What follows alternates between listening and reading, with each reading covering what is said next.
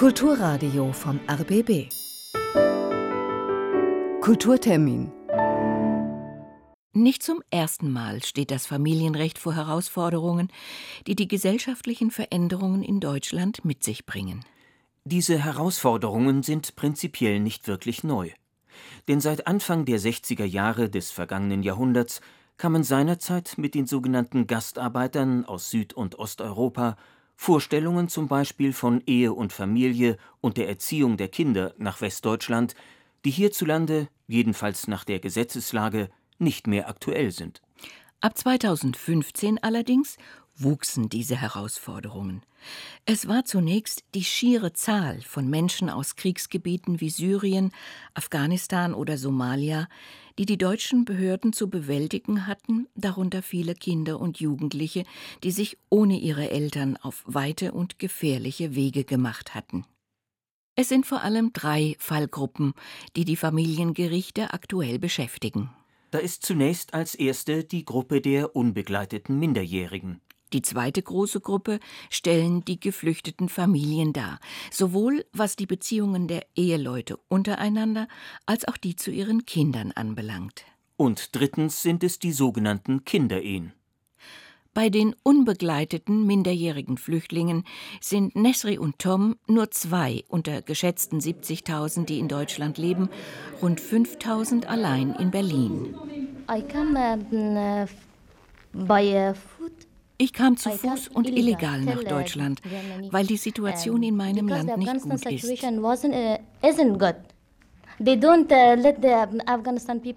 Die Taliban lassen die afghanischen Menschen nicht in Frieden leben. Dort herrscht Krieg. Ich komme aus Sierra Leone. In meinem Land herrscht Krieg. Deshalb bin ich nach Deutschland gekommen. Nach deutschem Recht benötigen Kinder und Jugendliche bis zu ihrer Volljährigkeit mit 18 Jahren eine gesetzliche Vertretung. Normalerweise üben die Eltern die sogenannte elterliche Sorge für ihr Kind aus und treffen alle nötigen Entscheidungen, zum Beispiel über eine medizinische Behandlung oder den Besuch einer weiterführenden Schule. Falls sie verhindert oder bereits gestorben sind, übernimmt der Staat diese Schutzfunktion und bestellt einen Vormund. Dafür ist das Alter des Kindes entscheidend. Alle Maßnahmen und Unterstützungsleistungen knüpfen im deutschen Recht ausschließlich an das Geburtsdatum an. Für junge Flüchtlinge allerdings muss Stefan Möhle aus seiner Erfahrung als Familienrichter sagen: Wir haben es mit vielen Betroffenen zu tun, die ihr Geburtsdatum vielleicht nicht einmal kennen. Es gibt viele Kulturen, in denen das Geburtsdatum schlicht keine Rolle spielt in denen noch nicht einmal der Geburtstag gefeiert wird. Es gibt Kulturen, in denen man auch keine Schwierigkeiten damit hat, ein Geburtsdatum je nach Situation, in der man sich befindet, gewissermaßen frei festzulegen. Und wenn wir mit unserem Rechtssystem, was eine ganz erhebliche Weichenstellung auf ein punktgenaues Datum abstellt, kommen, ist dieser Ansatz wahrscheinlich letztlich zum Scheitern verurteilt. Medizinische Untersuchungen zur Altersfeststellung, wie zum Beispiel die Untersuchung des Gebisses, der Geschlechtsteile oder der Körperbehaarung, stehen in keinem guten Ruf, weil sie einen Eingriff in die Intimsphäre darstellen. Stefan Möhle könnte sich eine andere Lösung vorstellen. Richtiger wäre es möglicherweise, nicht auf das Geburtsdatum abzustellen, sondern darauf, ob der Betroffene, mit dem wir es zu tun haben, eine Person ist, die einen Unterstützungsbedarf hat, wie er sich typischerweise daraus ergibt, dass man es mit einem noch nicht volljährigen, mit einem noch nicht selbst im Leben stehenden Menschen zu tun hat. Das ist ein Ansatz, wie man ihn ja beispielsweise auch im Jugendstrafrecht kennt. Man darf aber nicht verkennen, dass eine solche Vorgehensweise möglicherweise dann in Widerspruch gerät äh, zu völkervertraglichen Verpflichtungen, die Deutschland übernommen hat. Denn inzwischen ist es so, dass die einschlägigen Abkommen alle auf die Minderjährigkeit abstellen im Sinne eines äh, Erreichens des 18. Lebensjahres. Bevor das Gericht einen Vormund bestellt, hört es die jungen Flüchtlinge persönlich an und fragt nach, ob sie Kontakt zu ihren Eltern im Heimatland haben. Denn es besteht an den Familiengerichten in aller Regel Einigkeit darüber, dass die Eltern gefragt werden sollten, ob sie mit einer Vormundschaft für ihr Kind einverstanden sind. Familienrichterin Sabine Heinke sagt über ihre Erfahrungen Dann haben wir bei vielen, vor allem bei denen aus Afrika, haben wir gehört, die Eltern leben gar nicht mehr. Oder aber es lebt nur noch ein Elternteil. Da muss man auch sagen, wenn man dann danach fragt, dann sitzen die Kinder da und weinen. Ja, also ist auch nicht so schön für die, sich das nochmal wieder vor Augen zu führen, dass sie da keinen Kontakt haben, dass sie weg mussten. Wir sehen es so, dass ein Elternteil, der in den Bergen in Afghanistan sitzt oder im Bunker oder nicht Bunker in Syrien, für sein Kind hier in Deutschland nichts erreichen kann. Und äh, weder das Sorgerecht ausüben kann, noch äh, in irgendeiner Form dem Kind hier behilflich sein kann. Die Jugendämter, die als erste die jungen Flüchtlinge in Obhut nehmen und für medizinische Versorgung und ein Dach über dem Kopf sorgen, erfassen häufig nicht einmal, wie die Eltern heißen. Wir haben es nicht als sinnvoll angesehen, nach den Eltern zu fahnden, weil wir uns gesagt haben, wenn die Kinder weggeschickt werden und die Eltern das Geld dafür ausgeben, dann machen die sich da schon auch ihre Gedanken dazu und dann haben sie auch letztlich und endlich gar keine andere Wahl. Die nächsten Probleme gibt es dann bei der Auswahl der Vormünder. Denn wie Sabine Heinke es formuliert, wo so bedürftige und schutzlose Kinder sind wie die jungen Geflüchteten, da lauert Missbrauchsgefahr. Es gab dann auch Personen, na, ich sag mal, mit irgendwie mediterranem Hintergrund, wo uns dann die Dolmetscher gesagt haben, das sind ja Personen, die versuchen, als Vormund die Jugendlichen für irgendwelche Dschihad-Aktivitäten zu aktivieren. Die haben wir dann natürlich nicht mehr als Vormund bestellt, beziehungsweise als Vormund gleich wieder abgesetzt. Der Vormund ist ja normalerweise nur der rechtliche Vertreter. Wir hatten aber auch Leute, die da großen Wert drauf gelegt haben, dass die Minderjährigen dann bei ihnen wohnen. Die haben sich dann auch ziemlich bald beklagt, dass das so nicht geht und dass sie irgendwelchen Übergriffen ausgesetzt waren. Also diese Vormünder konnte man auch nicht gebrauchen. Für die zweite große Fallgruppe, die geflüchteten Familien, stellen sich für die Familiengerichte die allgemein bekannten Aufgaben, nämlich Ehen zu scheiden, die elterliche Sorge für die Kinder, den Umgang mit ihnen und den Unterhalt zu regeln. Für die Familiengerichte komplizieren sich diese Aufgaben jedoch, wenn geflüchtete Familien zum Beispiel aus Syrien oder Afghanistan kulturelle Vorstellungen mitbringen, die von den deutschen Rechtsvorstellungen komplett abweichen. Sumaya Musawis Lebensweg kann dafür als Beispiel gelten. Ursprünglich kommt sie aus dem Iran. Als sie ein Kind war, fuhr sie mit ihren Eltern häufig nach Afghanistan in den Urlaub. Asu Ahmadzai übersetzt ins Deutsche. Sie war 14 Jahre alt, als sie ähm, geheiratet hat in, in, Afghanistan. Das war eine Zwangsheirat und als sie auch äh, nach Afghanistan hingegangen ist, wusste sie nicht, dass da ihre Hochzeit stattfinden wird. Also sie hat immer gedacht, dass sie noch immer wie früher nur zum Urlaub äh, dahin gehen würden. Er war älter, er war um die sieben Jahre älter und das war ein Mann, den sie nicht liebte.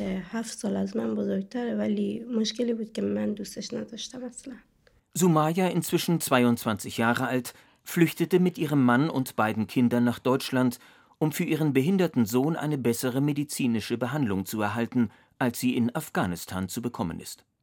Doch insgeheim hatte sie noch einen weiteren Grund, sie wollte und sie wird sich hier scheiden lassen. Sowohl nach iranischem als auch nach afghanischem Recht ist nämlich eine Scheidung nicht möglich. Und auch die in Deutschland geltende Regelung ist noch ziemlich neu, nämlich von 2013, als das EU-Abkommen Rom III in Kraft trat. Karin Seer, Fachanwältin für Migrationsrecht, erläutert die Rechtslage nach neuem und nach altem Recht. Jetzt ist es letztendlich relativ einfach.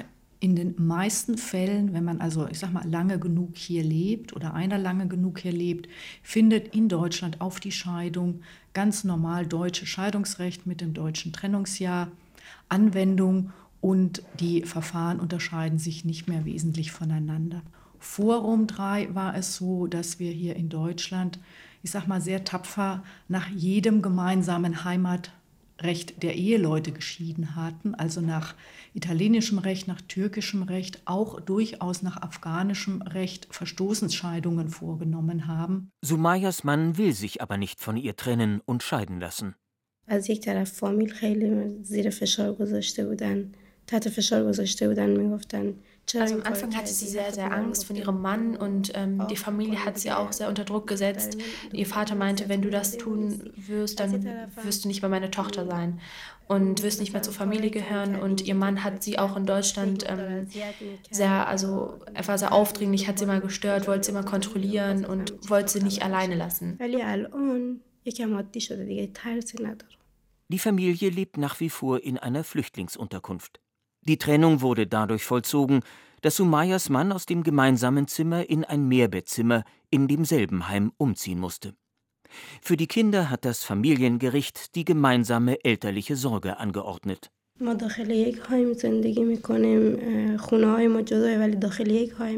Ihr Mann, der kommt jetzt regelmäßig zu ihr und die reden, auch wenn die Kinder irgendwelche Probleme haben, dann reden die zusammen über die Probleme. Aber sie hat jetzt nicht mehr so Angst vor ihrem, vor ihrem Mann und es ist was ganz Normales für sie geworden. Also er hat mit, ihrem, mit den Kindern regelmäßig Kontakt. Und wenn das nun nachgelassen hat und ihr Selbstbewusstsein sich gesteigert, ist das wunderbar. Dass die Möglichkeit, sich zu trennen und zu scheiden, eine befreiende und bestärkende Wirkung auf geflüchtete Frauen hat, diese Beobachtung macht auch Familienrichterin Karen Bilder. Hier ist auch meine Erfahrung, dass gerade Frauen aus sehr patriarchalischen Gesellschaften, wenn sie in Deutschland sind, das Gewaltschutzgesetz und auch das Familienrecht nutzen können, um sich zu emanzipieren, auch von diesen Strukturen zu lösen. Gewalt in Ehen und Beziehungen ist nämlich kein ausländisches Phänomen. Deshalb trat im Januar 2002 in Deutschland das Gewaltschutzgesetz in Kraft. Trennung und Scheidung ausländischer Ehen stellen die Familiengerichte dann vor besondere Schwierigkeiten, wenn sowohl die Familie der Frau als auch die des Mannes die Trennung nicht akzeptiert. Das gilt zum Beispiel, wenn sich jesidische Frauen von ihren Männern trennen und scheiden lassen möchten. Die Jesiden gehören zu einer christlich-religiösen Gemeinschaft der Kurden. Sie leben als Bauern und Viehzüchter auf dem Gebiet der Türkei, in Syrien, im Irak und im Iran. Von der Ehe haben sie ihre ganz eigenen Vorstellungen, von denen Familienrichterin Sabine Heinke weiß, wenn sich da eine Ehe auflöst, insbesondere auch eine Frau trennt, dann ist die des Todes. Das bedeutet, dass sie sowohl von der männlichen, ehemännlichen Familie als auch von der, ihrer eigenen Familie verfolgt wird, gerne auch ihre Kinder, äh, dass man ihr die Kinder wegnehmen will und die Frau umbringen will. Wir haben jetzt also mehrfach schon damit zu tun gehabt, dass die Kriminalpolizei da involviert war und diese Frauen in ein Opferschutzprogramm genommen haben, mit dem Ziel, den Frauen ein neues Leben, eine neue Identität und Schutz vor den Verfolgern äh, zu gewähren, weil das anders geht das gar nicht.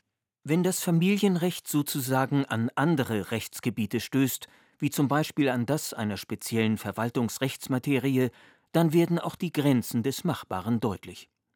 Taucht beispielsweise eine Frau unter, käme zu ihrem und dem Schutz der Kinder eine Namensänderung in Betracht. Das setzt aber voraus, sagt der Kriminalbeamte Frank Hennichsen, dass bei der Namensänderung von leiblichen Kindern beide Elternteile zwingend daran zu beteiligen sind.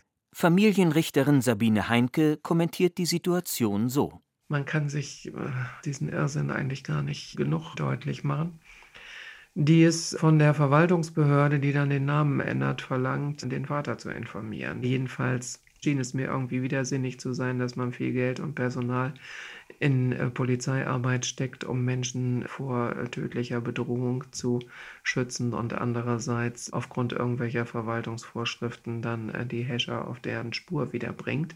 Will aber sagen, dass wir im Familienrecht bis auf das Gewaltschutzgesetz und ähm, haben wir eigentlich ganz wenig Möglichkeiten, darauf Rücksicht zu nehmen, dass gerade in familiären Strukturen tödliche Bedrohungen lauern und auch ernstzunehmende tödliche Bedrohungen vorhanden sind. Das deutsche Recht ist grundsätzlich nicht darauf eingestellt, dass Scheidungspartner tödlich bedroht werden. Zuständigkeiten knüpfen häufig an den Aufenthaltsort an. Was das Untertauchen für die Verfolgten praktisch unmöglich macht. Um Streitigkeiten über den Kindesunterhalt auszufechten, ist das Gericht an dem Ort zuständig, an dem das Kind wohnt. Und damit hat der Verfolger auch hier eine weitere Möglichkeit, die Familie aufzuspüren. Allerdings spielen Unterhaltsforderungen fürs Kind in getrennt lebenden oder geschiedenen Flüchtlingsfamilien so gut wie keine Rolle, da die Unterhaltsverpflichteten, meistens die Väter, kein ausreichendes Einkommen besitzen. Geflüchtete Familien aus den unterschiedlichen Weltteilen haben auch eigene Vorstellungen über Erziehungsmethoden. Ein Begriff wie der des deutschen Kindeswohles ist eher unbekannt. Anna Scherer betreut seit knapp vier Jahren eine afrikanische Familie, eine alleinerziehende Mutter, die es geschafft hat, mit vier kleinen Kindern durch die Sahara nach Deutschland zu gelangen.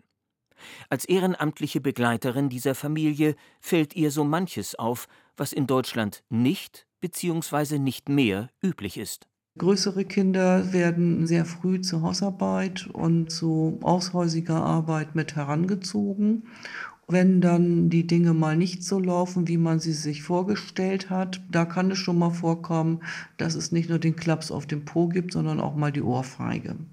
Diese älteren Geschwisterkinder haben, soweit es Mädchen sind, oftmals schon fast eine mutterähnliche Rolle gegenüber jüngsten Geschwistern, die im deutschen Kulturkreis eher fremd sind. Dazu gehört auch, dass afrikanische Mütter für längere Zeit die Familie verlassen und die kleineren Kinder in dieser Zeit von den älteren Geschwistern betreut werden.